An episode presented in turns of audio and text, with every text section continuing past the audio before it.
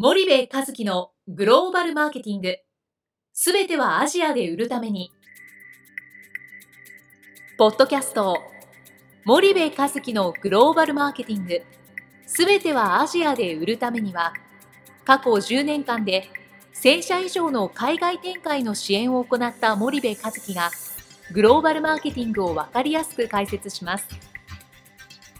グローバルマーケティングとは、世界のニーズに応えて利益を上げること。アジアで売るためには、ものづくりプラスグローバルマーケティングを武器とした戦略を持たなければなりません。日本には素晴らしい企業が多く存在します。その企業とともにアジア市場を目指したい。再び、ジャパンアズナンバーワンと呼ばれる時代を作りたい。森部和樹はそんな思いを持ちながら、この番組を皆様にお届けいたします。皆さんこんにちは。弊社より配信中の動画番組のご案内です。弊社ではスパイダーチャンネルという無料動画番組を配信しております。この動画番組は日本企業の海外販売チャンネル構築のノウハウを無料でお届けする番組です。またグローバルビジネスに関するさまざまな情報もお伝えしています。毎週火曜日金曜日の週2回配信。iTunes 内ポッドキャストにてご覧いただけます。iTunes にて番組タイトル名スパイダーチャンネル。大文字で SPYDERCHANNEL と検索ください。自動で最新動画がお手元に届く購読手続きが行えます。ぜひご覧ください。こんにちは、ナビゲーターの東太郎です。こんにちは、森部和樹です。じゃあ森部さん、今日はちょっとどんな話をしようかと。はい。えー、今日はですね、ちょっと何の話をしようかなと思っ、えー、ネットをいろいろこう見てましたらですね、えっ、ー、と、去年の話なんですけどもね、2016年にあのライオンさんがフィリピンを撤退したというニュースがあったと思うんですが、はい、あのその件があのまあ、非常に、なんて言うんでしょうね、あの分解していくと面白いかなと思いましてね。うん、というのは、ケーススタディとして分解をして、えっと、我々のその、アジア新興国進出の何か一つのスタディになればね面白いのかなと思って、はい。えー、今日はそのライオンのフィリピンの撤退事例についてお話できたらと思うんですがいかがでしょうか、はい。はい、そしたらそのライオンのフィリピンが具体的になぜ撤退したのかとかどういう合弁だったのかっていうの概要をご説明いただいてもよろしいでしょうか？えっとまあ、あの概要を説明すると、平成24年6月に、えっと、ライオンは、えっと、フィリピンのピアレス社っていうのがあるんですけどね、うん、そこと合弁でピアレスライオンを設立しましたと。はい、でシャンプー等を中心とした、まあ、あの事業を行っていたと、まあ、生産と販売を現地で行っていたと。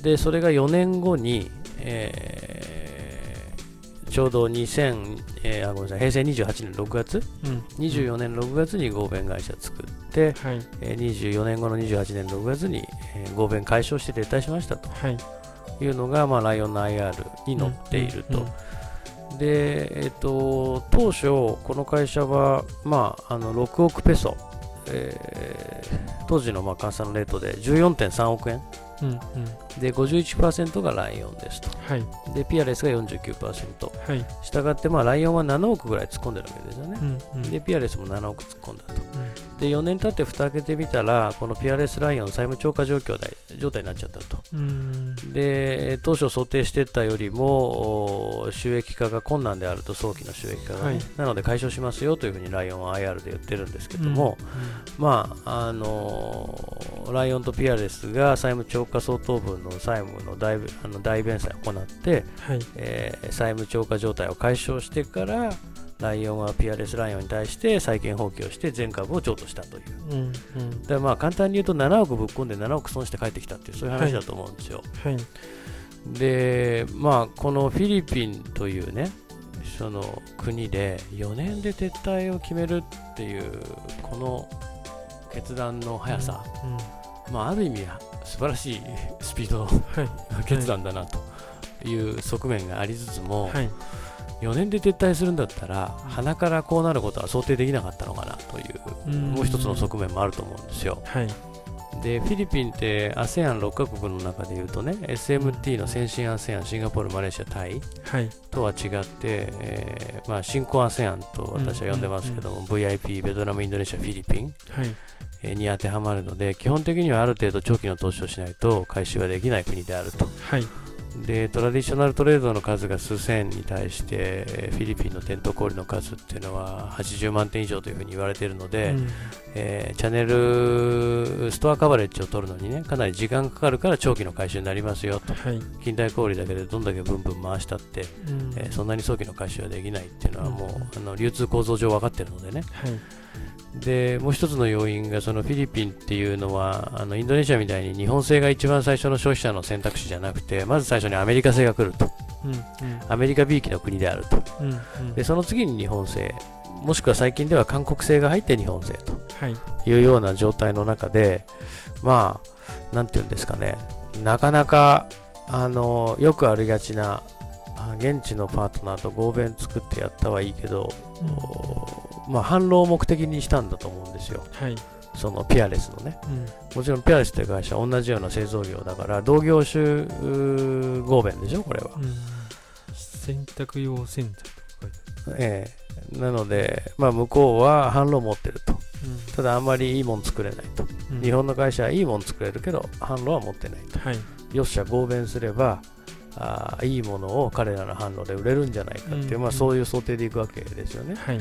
でも、おまあ、14億の資本金で7億以上ぶっ込んでうん。4年で撤退ってなると、まあ、基本的には技術だけ吸い取られて、えー販路は取れなかったうん。という、まあ、よくありがちなね。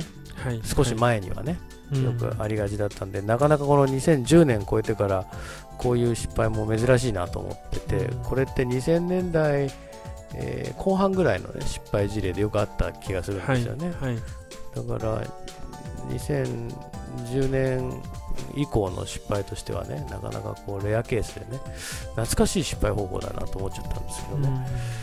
なんか、うん、そんな感じで、僕もこのライオンさんにインタビューできてないんでね、なかなかちょっとあの仮説でお話をしてるんで、うんあのどういう経営判断がここにあったのかっていうのは、ちょっといまいち読めないところはあるんですけど、はい。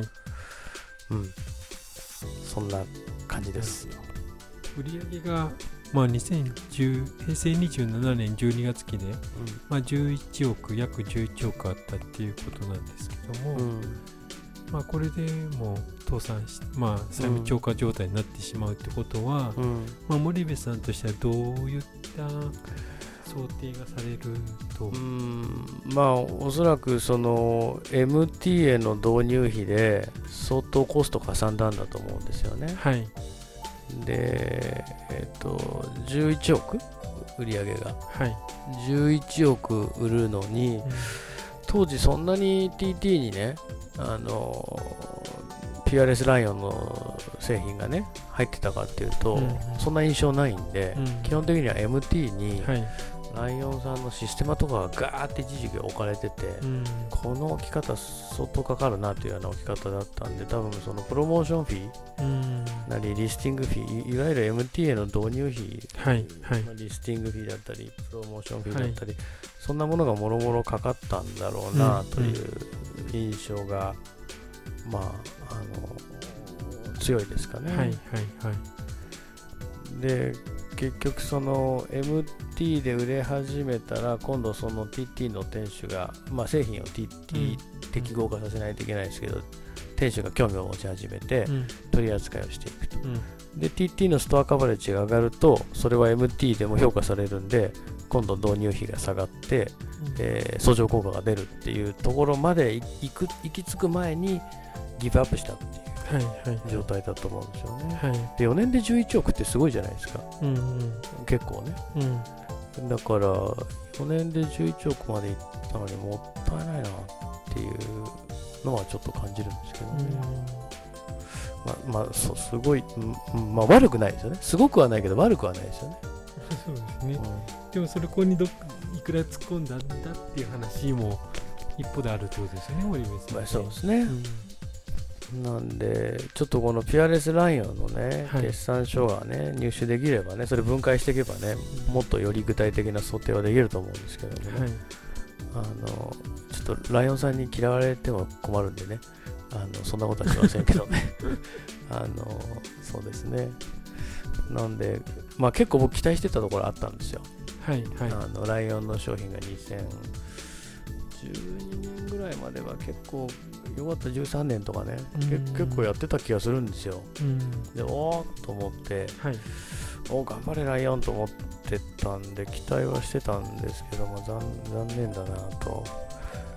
でまああのこの件に関しては多分今回1回で語れないんでね、うん。なんかもう少し僕の仮説ベースではいこういうことがあったんじゃないかと。こういうところうまくしたらうまくいったんじゃないかと。うん。この7億って4年で7億ですからね。はい。資本金半分のね。はい。7億をもうちょっとこう使ったらよかったんじゃないかみたいなそんな話ができたら面白いのかなと思うんですけどね、わかりました、はい。じゃあ今日はここまでにしたいと思います、はい。森部さんありがとうございました。はいありがとうございました。本日のポッドキャストはいかがでしたか？番組では森部和樹への質問をお待ちしておりますご質問は podcast アットマーク spydergrp.com ポッドキャストアットマークスパイダー grp.com までお申し込みください。たくさんのご質問をお待ちしております。それではまた次回お目にかかりましょう。